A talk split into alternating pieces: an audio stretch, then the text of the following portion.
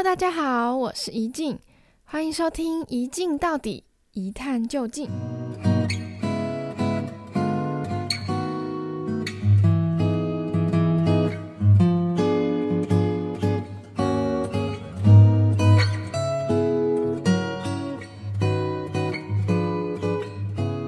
嗨，大家好，我是 Cindy。其实我是先想到你，再想到。要讲什么主题？因为我觉得其实你擅长蛮多，就是社会科学相关的议题的。只是我想到一个是之前我们聊天的时候，你有说之前是中女中的，然后读人社班，它全名是人人文及社会科学班。我就还蛮好奇这个东西的，因为可能科学班、自由班这种偏数理的东西，蛮多高中都有。可是能把人设班经营起来的学校其实比较少数，就会蛮好奇，可能你们，嗯，先问最开始好了，就是你们招生收人是怎么报名或是筛选的？呃，我们那时候是报名之后会有一个面试的环节，嗯、然后主要就是学校高中学校老师会去面试，像国文、历史、社会，然后其实。我觉得主要是跟面试的老师聊聊天，这样会讲一些现在社会的时事的议题。然后只有那时候被问到呃一题，就是对于历史的记录，就是我是怎么看史实记录这件事情，就有讲到说，其实历史是其实胜者为王，是后世的人去写前世的历史，嗯嗯，所以其实不会说，就要多从多个方面去看这件事情，然后要有批判性的思维。就讲到说，可能有些文字记录或者什么的可信性这种的，那时候就是不知道聊跟老师聊到哪里，然后突然讲到那时候很红的那个维尼，就是习近平，就是我本来蛮紧张，但是讲到那个就笑出来，就其实面试的氛围还是蛮欢乐的，这样。有点像大学在面试哎，有一点，对，有一点，因为问的问题是有深度的，嗯，像我们学校它是现在只剩数理资优班，然后它的。筛选方式我觉得有点烂，就是用会考成绩，对，甚至没有再额外考试。可是面试好像比会像大学在收那样，效果会比较好一点。我们那一届是只有面试，但是我据说从下一届跟下下届开始，其实都是笔试加上面试。对，好像可是我觉得在筛选，就是也不能讲筛选，就是选择。哪一些同学可能比较适合读人文及社会这个领域的话，嗯、我觉得面试可能是一个必不可少的一个环节，你才能知道这个人的思考逻辑，嗯、而不是最后想出来的那个答案，嗯、跟数理的差别在这里。对对对。嗯，那你们的科目会跟其他一般就普通班级的学生不一样吗？或者说有新的课，还是课一样，但是教学的内容或方法可能有差这样？嗯普通的科目就是都一样的，可是像高中的时候是有选修课，就是大家可能就上什么日文啊，嗯，什么西班牙文这种。那我们就是没得选，直接被抽去上。像一年级的时候就是一些导论，像什么经济学啊、社会学、历史的这种导论课，然后是请大学的教授来帮我们上课。然后高二呃高一下的时候就变成是经典的导读，就是像。我记得我蛮印象深刻，我国文的那个导读看的是三言二拍，然后就是我觉得很有趣，就是读书的这个方式，然后团体读书这个方式是我第一次在高中体验到，然后也感受到蛮多乐趣。是很像读书会，大家会讲自己的理解。对对对，然后高二的时候就是做专题，然后高三其实就回归正常，跟大家一样考准备考试这样。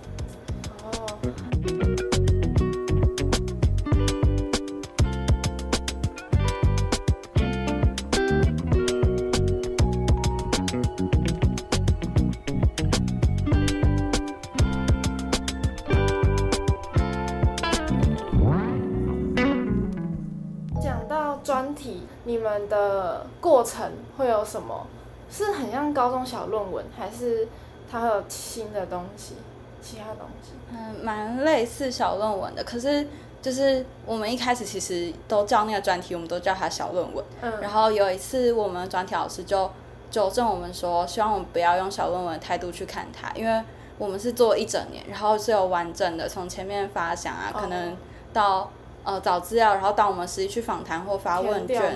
对对对，那些都是我们独立去完成。他希望我们用一个更专题论文的方式来看他，就是他讲说，就是我们现在找资料看那些论文，其实跟我们要做的事情没有不一样，就是我们那个态度是要就是摆好的。嗯、然后我对我对这个很印象深刻，然后就是对那个专题觉得做起来蛮累，但是蛮开心的。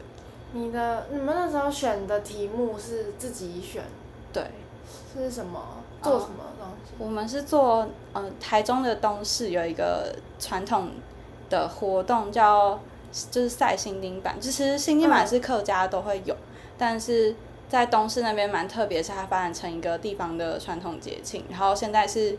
等于是政府承接这个。地方传统，然后把它扩大成可能两三天的活动，然后会请人来表演啊，嗯、会有游街什么的。但就是我们那时候是想要看说传统的这个节庆发展到可能被政府拿去承接，然后变，变成一个观光。对对对。然后旧的传统有没有因为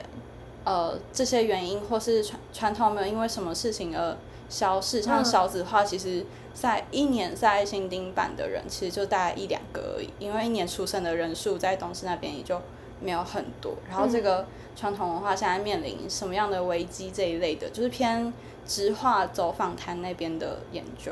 嗯，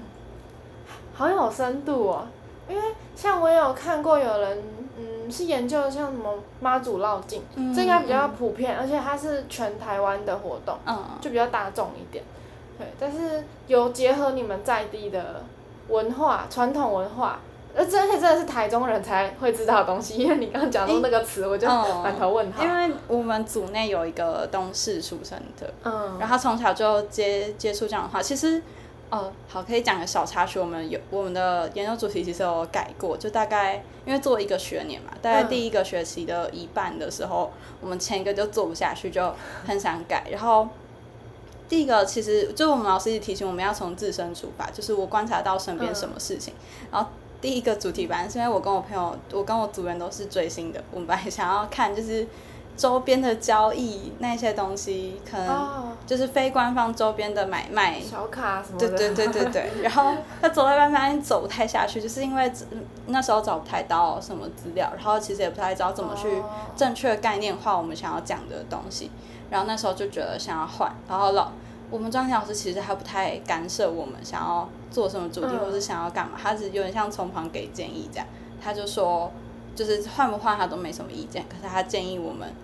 就是好好讨论从自身去出发。然后那时候就 就是看到我朋友，因为他是跳跳学跳舞的，然后我看到我们看到他就是小时候游街的照片。就是他跟着那个队伍去跳舞游街，然后问这是什么东西，从而发展出这个主题。好有趣啊、哦！就是做专题是很很好玩的，我觉得是很好玩的一个过程。而且周边那个专题我也想听，就是如果我做出来的话。之前好像是传播伦理，我们系上课，嗯、然后就学长姐有一组是做，现在韩国团体有很多那种选秀节目，嗯、但是都会有一些造假争议，嗯、然后他们就觉得那也是传播媒体的一环，可以做，他们可能造假买榜这种可以做，哦，我觉得这也很从自身出发，好，好酷哦，就这种自己有在追星、嗯、有在看的东西，你真的会，就是做起来也会比较有动力，嗯、那种差别，哦。那个时候觉得要找你来讨论，我觉得我高中也是曾经有想要做过类似那种，因为我可能选组前就知道自己就是走读社会的料，或者理科，对，只是我高中就很可惜没有这个班。以前有叫语言自由班，它也是比较多那种外语，可能跟社会科学还是有点落差。可是那个时候听说以前有，后来废除的理由很瞎。就是学校觉得每个学校的社会组可能就分数来讲会比较低一点，就是在学校眼里比较不会读书，或是比较没有办法嗯那种大学的那个榜单是好看的。然后如果在大家分数都不高的情况下，又把比较高的人集中在一个班的话，其他班的水准会有点难维持。哦，这个逻辑好绕到，对，感觉。不是不是很有逻辑的一个说法，这么讲，可是我又觉得好像有点贴近现实，可是又觉得哪里怪怪的。嗯、我觉得跟筛选机制嘛，就是我不太确定你们以前的的选人进那种自由班或是人设班的机制是什么样。可是我觉得，就是在我看来很重要的一个一个点是面试，就是我们其实都没有很进来之后，大家其实都不太确定身边人到底是考的几分，但是我们知道自己大家其实有共同关心的目标，或至少。共同的兴趣是在这个部分，像可能共同兴趣在语文，或者共同兴趣在可能比较社会事件这种的，嗯，就是呃跨时空反驳一下你们那个学校的说法，我觉得这跟你是怎么选出到底适合读这个班跟适合用这个资源的人有关，因为这个资源其实并不是，就是虽然说都是钱。给的资源去新的老师什么的，可是适合用这些资源的，并不是你把那一群成绩好的人聚在那个班，他就叫他就是适合用这些资源的人。嗯，而且我觉得，我我不知道这样这样讲好像有一点点直接，但可能以地区的第一志愿来讲，要有榜单是一件比较常见的事情。嗯、可是我们学校有点属于中上。的排名就是那种每一年的招生率会随着之前的榜单有差别，嗯、然后就有可能我们分数考的怎样，然后上什么大学，会是学校很重视的一件事情，嗯、可能这个也有差。反倒升学压力比较重的，嗯，然后会读书的学生通常还会做其他的事情，嗯、我觉得这件事情是真的，就是又会读书又会玩，这可能也有差。那时候跟学校管控的自由度嘛。就是我们学校算蛮自由的，对。你们学生有自发过什么议题、实事或者什么事情？然后不是校方推，是你们学生自发做过的事情吗？呃，有，但都是我的同学，我本人就是没有做发起这动作啊。就是那时候，呃，同性婚姻在投票，就是公投那时候第一次没有过的时候，嗯，我们学校。就有人发起那个听通的合唱，然后在就是我记得是中午时间，然后在司令台那边，我还蛮印象深刻，是因为有认识参与在里面的人，然后有知道一些其实学校的就是要用司令台，其实要征求学校的同意，嗯、他们去讲的时候，其实学务处教官都没有特别懒，就说这是你们。发起活动的自由，这样，然后还有蛮印象深刻的是，我有一个朋友，他是学校就是司仪，嗯，然后那时候我们学校外外围有一个红围墙，本来是要拆除的，然后他就就是一直在做保育学校，等于是留存这个类似古迹的这这种形式的运动。然后他就在司仪，他就在台上改词，就是本来全部人进场，什么 最后校友会进场啊之类的，然后他就最后补了一对，就是要保育学校围墙的一组师生们绕场这样，还有讲说可以在围墙上面绑丝带啊什么的，支持这个行动。其实我高中印象中还有蛮多同学是会对于自己身边的事物，或是看到社会的事件是会发生的。好羡慕，这个真的是校风差异。我们学校已经很算很自由，我觉得是在服仪跟社团上有呈现出自由。可是像我们也有做过类似同婚的，但是是那种小贴纸，类似募款，就有被学校用很奇怪的理由打压。然后还有之前也是联农抢，我们有学生说想要设联农抢，这个后来有通过，只是。就是经过蛮多的阻力的，所以我听到那一句学校觉得那是你们发起活动的自由，嗯、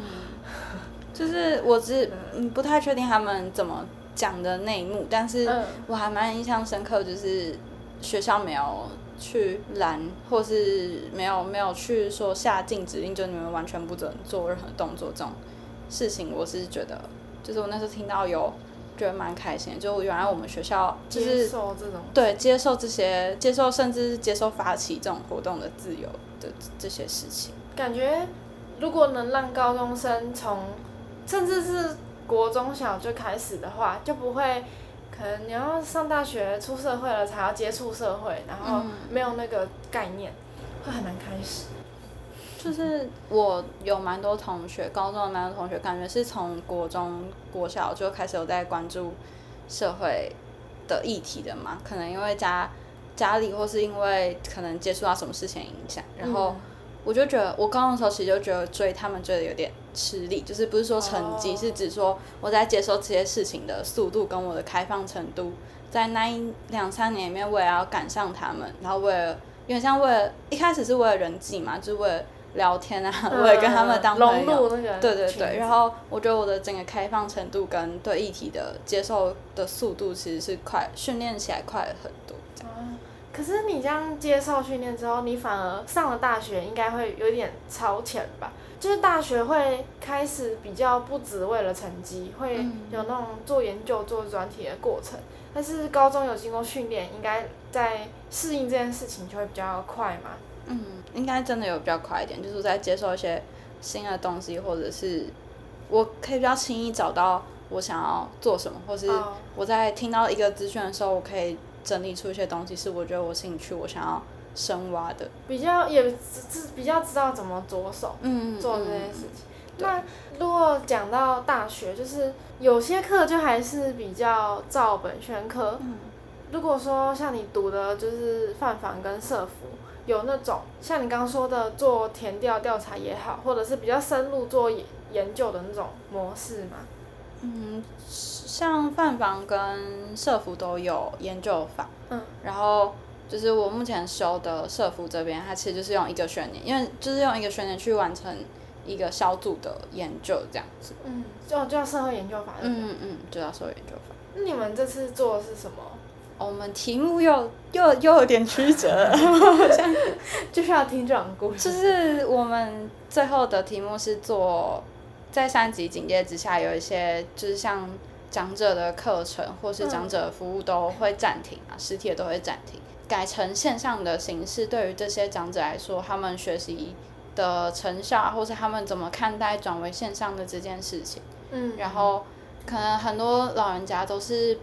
一开始没办法接受，觉得说，就不管对于身体也好，或就是眼睛啊，或是体力负荷也好，其实线上课程对他们说不是很友善。加上，因为我们觉得政府这一次三级警戒，其实因为疫情非常的突然，就是停课什么的都配套没有到很完整就开始做。然后机构有点像是我自己要想办法因应，那这种时候其实。虽然不能苛责任何一方，可是这时候因应的策略应该是不会那么完善的。嗯，然后我们就有点想去看一下，第一个想去看服务怎么转型。我们在访谈过程中也有，呃，服务的提供者提到说，他觉得其实未来线上服务的转型是势必的，嗯、就是我们这个世代变到八十岁之后，可能就是都是用网络接受一些服务这种的，然后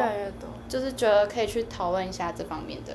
趋势或者是长者对于这些东西，现在长者接受程度怎么样？我们都是找，其实都是找有兴趣的，嗯，就感觉从生活周边去出发，感觉就蛮比较好。嗯，我记得之前还有，就你跟社福系的人有一些分享过那堂桌游的课，嗯嗯嗯嗯，那一堂是大一的必修，他们大一的必修课是做一个桌游出来，就是会。每一组选自己有兴趣的主题，然后做一个自对自己发想，然后做一个桌游出来，然后最后有一个类似小的发表会嘛，就大家轮流玩各组设计的桌游。我以为是那个哎，老师上课是什么乌托邦社会？嗯、哦，那是在之前的时候教的。就是老师给我们玩过桌游，然后也请就是设计桌游的老师来帮我们上课。最终的结果是我们要设计出一个桌桌游。之前传播概论，老师期末作业方式是让我们自己提议，然后投票决定。我那时候就提议说，我们来做一个桌游，可以包含一些你想要传达的理念或是议题，然后就是低票落选，因为大家觉得太硬了。可是其实是做得到的，就是大学生要做这件事，应该是没有太难。我觉得其实还蛮好玩，但是。发想过程就会，你就会一直找到自己逻辑的 bug，就是这个游戏你玩，嗯、就是你按照你想象的方式，这样 A 到 B 到 C 是没有问题的。可是你要给别人玩的时候，他可能从 A 跳到 C，再跳到 D，他可能不会按照你想象的路径走，所以他等于是你要把所有的可能性都盘出来之后，嗯、然后去设计一个不会有 bug 的游戏。我觉得蛮有挑战，然后也蛮好，是一个蛮好玩的过程。要把一个。议题、一个故事包装之后融入机制，不是一件很容易的事情。嗯，对。像我玩过，我有玩过那种什么股票交易的游戏，嗯、我就觉得很有趣的是，它会有真的那种突发的什么财经新闻，嗯、然后就会有什么涨跌，或者是每一只的价格也会不一样。好像会有什么崩盘，就是那个那一只的钱突然不见那种，嗯、就它真的很贴近，对对对。可是就是要好玩也不容易，不然我会觉得很硬，很像在读什么财经知识。要运气成分跟技术成分都要的那个比例要拿捏的很好，就你不能太靠运气，这样你就没办法带进很议题的东西。可是你也不能全部都让人家要一直在疯狂思考的情况下去玩，这样也会没有吸引力。很值得修的一堂课。嗯，其实蛮推荐去修，就如果有时间的话，嗯、就是修完一整个学年，应该会收获蛮多的。一整学年，那也是，嗯，它是对，上下学期，上下学期，然后上学期比较多，有点像在打基础的感觉，然后桌游正式开始是下个学期，嗯、然后中间还有老师希望我们去访谈一些，就是我们选这个主题真正相关的人，帮助，有点像做前在搜集资料那样，嗯、我们就还有访谈的小作业这样。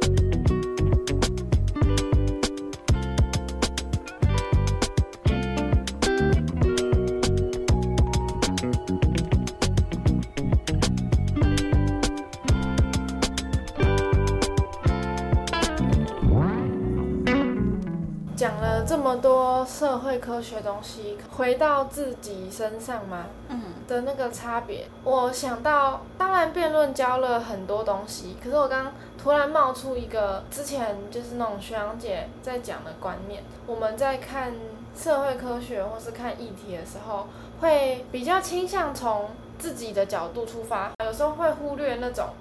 全盘局势的考量，所以可能。例如说，在辩论的时候，就会学到要从他们是基本的正反方，可是正反方有的时候就是两个很相抗的立场，然后有时候正反方之外还会有第三、第四方，或者是其他利益衡量进去。那虽然说辩论不一定会包这么多，可是那是一种从你自己不认同或是不会去想到、不会去接受的那个角度，你还是要去试着从他们的角度看世界。我觉得。这种训练就真的是对一个议题深入研究，然后你要想到这一块才有办法做到的事情，然后这会影响我可能现在在看议题的时候的那种思考方式。就是我们在读，我不知道，就是社会学的想象嘛，就有一个社会学很基础的，就是你要以看社会的方式去看，就是你在看这个东西，而不是说一个人的方式。它社会学想象有点像是你要从你自己所在的这个。三 D 世界跳出来，然后可能跳到不知道几几低几维的那种世界，你要从一个外在的视角下去看，就是社会学一个最基本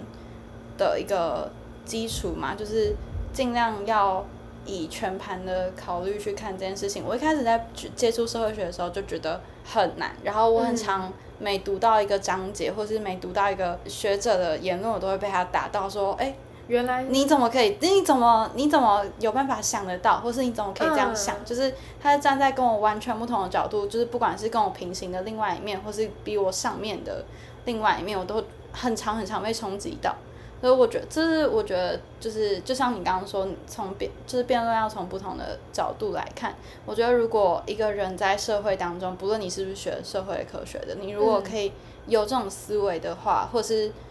可以勇于接受这些东西的话，我觉得对一个人来讲，思考上面注应该是蛮有注意。那你觉得还有其他可能？你接触社会科学之后，觉得它对你的改变？嗯，我觉得就是以很实物面上来讲，就是社会科学的思考逻辑其实可以套到很多不同的地方，像是。嗯，你学一些研究法，或者是学一些统计那种量化的，怎么去整理资料那些，其实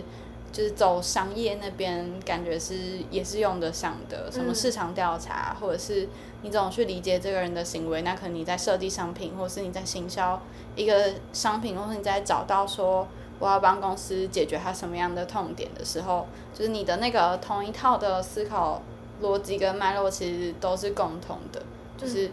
偏就是比较实物面，实际上的话，我觉得对我在想一些事情，或是甚至在跨领域上面，这都是一个很好的基础。从对方身上，或是那个对方的群体出发，嗯，然后如果你要做出可以符合他需求、他想要的东西之前，你就要先学会怎么认识这群人是长怎样的。嗯、好啦，那我们今天就要想讲的都差不多了，你不告别一下？告别啊！对，因为之前突然被通知，就是这期做十三集就好，所以很荣幸成为最后一期的嘉宾。我本来想想说，我我想把最后一期留给自己，就是真的是那种道别，可能是回顾我做下来的一些发现什么。可是又觉得，真的会有人想听这些东西吗？就不知道最后一集要怎么做。然后现在这个烦恼直接解消失了。我是到场才知道哦，原来我是最后一集。我也是一两天前才知道的。OK，那就进音乐欣赏，大家拜拜。